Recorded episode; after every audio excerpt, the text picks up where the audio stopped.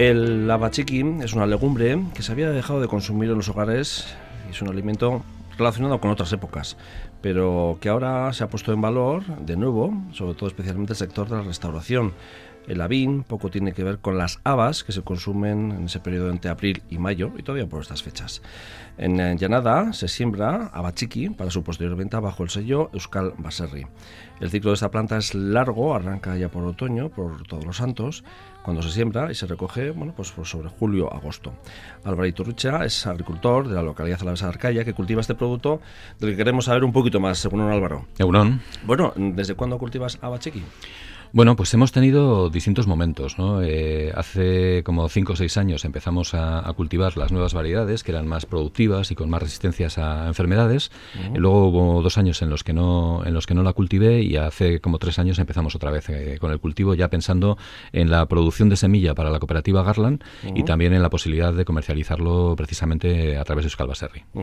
Eh, no tiene nada que ver con la fresca que es lo que decimos, ¿no? Que mucha gente se confunde a veces, ¿no? Bueno, en realidad estamos hablando de las mismas especies, ¿no? Eh, es una haba más pequeña que la tradicional que se cultivaba en, Álava y también permite la posibilidad de consumo en verde, en fresco, ¿no? Eh, cogiendo las vainas, extrayendo los granos, bueno, incluso hay quien se las come también con la vaina, hay una modalidad, ¿no? Que le llaman el lava con calzón, creo que es algo así, que sería el equivalente pues a las vainas de las alubias, eh, pero bueno, estas en concreto, las que estamos cultivando, se cosechan para seco, para después en el proceso de elaboración pues eh, como una legumbre eh, normal, ¿no? Normal y eh, corriente. Ponerla a remojo, ablandarla y después ya cocinarla. ¿Qué variedad es? no sé, porque has que habéis hecho pruebas, ¿no? Y no sé, me imagino que, claro, en función de la climatología también de la llanada, de la tierra, ¿no? Eso es. Ahora estamos trabajando fundamentalmente con una variedad que se llama Axel. hace unos años trabajamos con otra variedad que se llamaba Diva, pero era más sensible a determinadas enfermedades. Entonces, bueno, pues también ahí la cooperativa va afinando con, con las variedades que mejor se adaptan a esta climatología, más productivas y de mayor calidad gastronómica producto incipiente, ¿no? Digo, me refiero, eh, que habitual, era habitual en tiempos, ¿no? De consumo, pero hoy en día hay un mercado que demanda. Bueno, en realidad es un producto que se cultiva en, eh, vamos a decir, en extensiones más importantes y tiene una finalidad como complemento de piensos para, para los animales, ¿no? Al final las habas eh, son una legumbre que tiene unas calidades organolépticas y, gastronómicas muy importantes desde el punto de vista del contenido en hidratos de carbono y proteínas como, como legumbre que es. Entonces, bueno, pues como otro tipo de legumbres como la, soja o los guisantes, pues también sirven para, hacer piensos. ¿no? La utilización para el consumo humano, vamos a decir que es una parcela un poco más reducida, que tiene un mercado todavía minorista, minoritario, pero bueno, es un producto que está, que está en implantación y creo que para aquellos que, lo están reutilizando y recuperando recetas tradicionales, pues está dando muy buen resultado. ¿Cuál es el ciclo vegetativo? Decías ya por octubre es cuando se siembra. Sí, las siembras se pueden hacer a finales de octubre hasta aproximadamente la Inmaculada, son los eh, hasta primeros de diciembre. ¿no? Ya ido por todos los santos también, ¿no? Sí, sí, sí, son los ciclos de, siembra eh, más, eh, más recomendables, ¿no? Evidentemente, pues eh, si lo siembras en diciembre, pues los ciclos ya son más tardíos y luego también te arriesgas, evidentemente, pues a que haya una mayor incidencia de la climatología en el proceso de maduración, ¿no? Pero también es cierto que las siembras más tardías benefician a lo que es el control de las hierbas y los problemas también de enfermedades, ¿no? Entonces, bueno, hay que buscar un punto de equilibrio para poder hacer una siembra en unas fechas que sean razonables y que garanticen una buena cosecha. De ciclo largo decías en la presentación, eh, bueno, claro, desde noviembre, octubre hasta julio, agosto. Claro, claro, sí. Al final viene a ser pues el mismo ciclo que el de los cereales, ¿no? Del invierno. Se siembra, pues eso, eh, vamos a decir, en, en, el otoño y se recoge, pues ya ha entrado el verano, ¿no? A finales de julio, primeros de agosto, efectivamente. Eh, ¿En qué proceso está ahora más o menos en, estas en este tiempo que estamos? Bueno, pues ahora el estado fenológico es el de máximo desarrollo vegetativo y floración. van haciendo una floración escalonada, empiezan desde las yemas eh, más, eh, vamos a decir, más cercanas al suelo y se van produciendo una posterior floración hasta, hasta llegar prácticamente a la parte más alta de la planta. ¿El aspecto similar al del haba que conocemos habitualmente? Sí, sí, sí, la planta, es, muy, es muy parecida, sí, sí, eh, muy característica, pues con un color azul plomizo, un verde plomizo, depende un poco de la sensibilidad para los colores de cada uno, ¿no? Pero sí, es un cultivo que ahora se caracteriza porque, bueno, las flores están muy abiertas, son, son flores además, yo creo que bastante llamativas mm. y el que pasa por al lado del campo pues notará un perfume muy muy característico, ¿no? Eh, entre el, entre lo que es el néctar de las propias flores y el olor de las habas, ¿no? De hecho, estos días se, se nota, ¿no? Ya en el campo a la vez, ¿no? Que hemos pasado de la época de la colza también ahora en la zona, por ejemplo, la zona de, rural de Vitoria-Gasteiz donde sí, sí. la colza ya ha tirado la flor, en este momento los campos de colza ya no están amarillos, están las vainas cuajadas y sin embargo todavía los campos de habas que tienen una hoja bastante más eh, distinta, es una, es una hoja, eh, vamos a decir, más característica de las leguminosas, pues está en este momento todavía en floración, aunque estos días es cierto que con estos calores que está haciendo, pues le está dando bastante, bastantes problemas al cultivo. Que hace falta agua, ¿no? Sí, de hecho nos estamos planteando en, algunas fincas incluso regar. Eh, decías esa variedad Axel es más resistente también a, digo, a los bichos ajenos que se suele decir. Sí, es que uno de los problemas de las habas eh, tiene que ver con la sensibilidad a las enfermedades criptogámicas, a los hongos, ¿no? concretamente a la roya. Hay un ataques muy fuertes de roya que suelen pues, poner en riesgo la producción. ¿no? El hecho de que las variedades sean más resistentes a la roya, primero, garantiza la sanidad del cultivo y reduce la necesidad de utilizar productos para combatirla, ¿no? que eso también pues, al final es positivo para el medio ambiente y para el propio producto y los consumidores finales importante es la fijación de nitrógeno, digo que para la tierra, ¿no? Para ti como agricultor y para la rotación de cultivos, ¿no? Claro, es que ese es el interés fundamental de los cultivos de leguminosas, ¿no? Aparte de la productividad y de que sea una producción pues entre los 700 o los 1200 kilos por fanega, puede ser una muy buena producción para, para las habas. Eh, un poco al idioma. para, para, que estemos, bueno, pues eh, podríamos estar hablando pues entre, entre 3.600 y 5.200, 5.500 kilos por hectárea, ¿no? Pero lo importante no solamente es eh, que puede ser un cultivo una buena alternativa desde el punto de vista económico a los cereales, sino que además es un cultivo muy interesante en la rotación. Por lo que decías, es una leguminosa, eh, por lo tanto fija nitrógeno atmosférico. El nitrógeno en este momento es uno de los fertilizantes más caros que hay en el mercado porque requiere de la, de la producción a través de energía, fundamentalmente de gas, ¿no?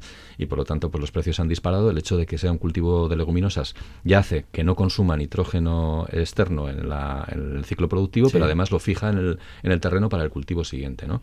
Y luego tiene otro interés importante también, y es que introducir eh, cultivos de hoja ancha en este caso una, una, leguminosa, en la rotación de cereales, también rompe los ciclos de las enfermedades de los propios cereales. Es decir, ah. cuando interrumpes el cultivo de cereal, eh, pues de no estar, de estar sembrando eh, trigo, cebada, avena, ¿no? Metes un cultivo de hoja ancha, lo que haces es que las enfermedades endémicas de los cereales de alguna forma también desaparecen, ¿no? Y eso garantiza, pues, eh, entre la aportación de nitrógeno y la ruptura de los ciclos de las enfermedades de, las, de los cereales, pues garantiza una muy buena cosecha de cereales el año siguiente de las habas. ¿Y cuál es el interés de Álvaro Iturrich a la hora de, bueno, de empezar con este cultivo? Digo, me imagino que este será uno importante, pero bueno, productores de abachiqui pocos en el territorio, ¿no? A la vez. Bueno, eh, yo creo que es un cultivo que se, se, siembra bastante y se siembra además como superficie de interés ecológico dentro de la PAC también, porque es de estos cultivos que te permiten sembrar en lo que serían superficies obligatorias de barbecho, ¿no? Entonces, eh, bueno, pues la gente, en vez de dejar el terreno sin cultivo y tener que hacer una serie de labores de maquinaria que al final consumen también energía, dinero, ¿no? Lo que se hace es sembrar el cultivo de habas sin hacerle aportaciones de fitosanitarios, que es lo que marca la, PAC, y coger la cosecha desde la perspectiva de la utilización para, para pienso. ¿no?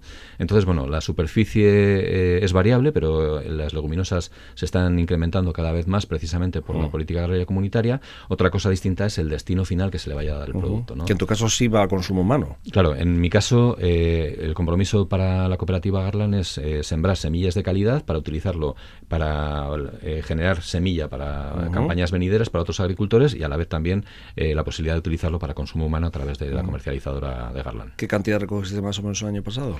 Bueno, pues el año pasado eh, aproximadamente creo que fueron unas 25 toneladas, tampoco teníamos una, una gran superficie, ¿no? Al final el año pasado pues teníamos en torno, me parece que eran a, a 6 hectáreas y media, una cosa así. Entonces, bueno, yo creo que, que, es una producción razonable porque los precios en el mercado de las leguminosas pues están aproximadamente pues, casi el doble de lo que puede ser el kilo de, un, cereal, ¿no? Y por lo tanto, aunque la producción no, no, llega a los, a los kilos por hectárea que puede aportar un cereal en nuestra zona, pues es un cultivo realmente interesante. Aparte de que también, como te decía, consume menos fertilizantes y menos fitosanitarios que lo que puede ser un cultivo de cereal. Y sobre todo tal como está hoy en día todos esos costos, ¿no? Todos esos insumos. Claro, es que cada vez es algo que hay que, hay, que, darle más importancia en la gestión de, de, una, de una explotación que no deja de ser una empresa agrícola, ¿no? ¿Y este año has puesto más cantidad? Sí, sí, sí. Este año hemos puesto más cantidad y, bueno, no hemos podido podido poner toda la que, la que queríamos precisamente por cuestiones de meteorología, ¿no? Porque hicimos las siembras a primeros de diciembre, pero había muchas fincas que en aquel momento pues no estaban en condiciones porque había habido lluvias muy, importantes. y en esas parcelas donde no pudimos sembrar los, las abachiquis, lo que hicimos fue sembrar en, en primavera, en marzo, sembramos guisante. Ah, vale. O sea que también sigue el guisante. Sí, es un guisante con finalidad también para aprovechamiento para producción de piensos, para alimentación animal, pero sí también es una alternativa interesante al, cereal. Mm, tienes relación, evidentemente, con Garland, que es la cooperativa referente aquí en el territorio Alavés. Eh, me imagino que será, no sé si el abachiqui va incrementándose esa venta de, de abachiqui, como al consumidor dijo, ¿eh? Sí, bueno, la verdad es que con todo este tema de la pandemia, las legumbres han tenido un, vamos a decir, un incremento importante en, lo que es la comercialización. De hecho, eh, bueno, pues teníamos incluso algún problema dentro de la cooperativa de gestión de excedentes y con la pandemia desaparecieron. Desaparecieron, sí, ya me acuerdo. Que el hecho de que la gente estaba más en casa y bueno, pues eh, al final animó más a cocinar productos tradicionales, ¿no? Yo entiendo que, las habas son un producto difícil porque es un producto que tiene muchísimo sabor y sobre todo en seco pues quizá eh, bueno pues cuesta ¿eh? para los paladares actuales igual a Bueno, en restauración sí se ofrece bastante, ¿eh? pero cada vez... Pues acá antes era rarísimo. Eso es, cada vez está entrando más, ¿no? Y bueno, pues forma parte... A mí me recuerda, cuando comes habas, pues me recuerda cuando era crío, ¿no? Que todavía se consumían en casa y tal.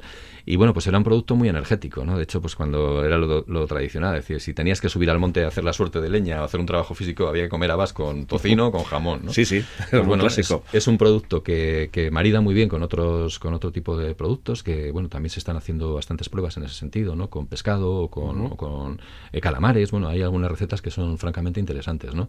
Y una anécdota es que, bueno, pues en el trabajo de, cooperación al desarrollo que hacemos desde Garland, eh, una parte importante del producto, pues los excesos de calibre y demás, se han enviado a la isla de Lesbos para los refugiados. Ah, mira. Y bueno, pues el año pasado eh, mandamos eh, unas partidas para hacer algunas pruebas para saber si era un producto que, bueno, pues lo reconocían desde el punto de vista gastronómico, ¿no? Bueno, pues ha sido un éxito. Este año hemos mandado, creo que son unos 1.200, 1.500 kilos y la verdad es que si tuviéramos más producto estarían encantados de recibirlo porque lo agradecen mucho. Luego además en seco es mucho más fácil de transportar y, de, conservarlo, claro. Sí, sí. Para todos estos proyectos de, cooperación al desarrollo, sobre todo cuando trabajas en zonas tan complejas como puede ser Lesbos, en los campos de refugiados y demás, cuanto mayor es la, la vida eh, útil de un producto, mejor, ¿no? Y en ese sentido, por eso los cereales, el arroz o las, o las legumbres son, son productos que se manejan muy bien en seco. Bueno, eh, la recolecta será ya por eh, julio, agosto. Bueno, pues este año la verdad es que no me atrevería a decirte cuál va a ser, porque vamos, viene el campo con un adelanto tremendo precisamente por todo este calor y la sequía que está que está habiendo, ¿no? Yo creo que casi casi en el cereal se nota un adelanto pues de 15, 20 días respecto a lo que puede ser una campaña normal. Tanto, y eso que ya últimamente llevamos años que se adelantaba mucho. Sí, ¿eh? sí, sí, pues yo estimo que sí, y si sigue así el tiempo es probable que, se anticipe la cosecha y que, bueno, pues que para mediados de julio eh, podamos estar cosechando trigo, no sé, todo es muy cambiante y veremos a ver luego cómo se desarrolla la última etapa de la primavera, ¿no? Pero bueno, en principio si todo va más o menos bien, seguramente pues entre los meses de finales de julio, primeros de agosto se realizará la cosecha. Perfecto, pues Álvaro Iturucha, agricultor de Arcaya, cerquita aquí de Vitoria-Gasteiz, eh, por eso también el babazorro, ¿no? Claro, claro, claro, eso va, vamos, lo llevamos en el ADN, hasta en el mote, ¿no? Que tenemos los alaveses. Pues eso, y de un cultivo que se está recuperando y bueno, que está poco a poco, sobre todo en el ámbito de restauración, está teniendo un buen acogimiento y como vemos en más ámbitos también, por lo que has comentado. Muchas gracias por acercarnos un poco eh, este cultivo aquí a Lurbisia. Es que caso, Suli.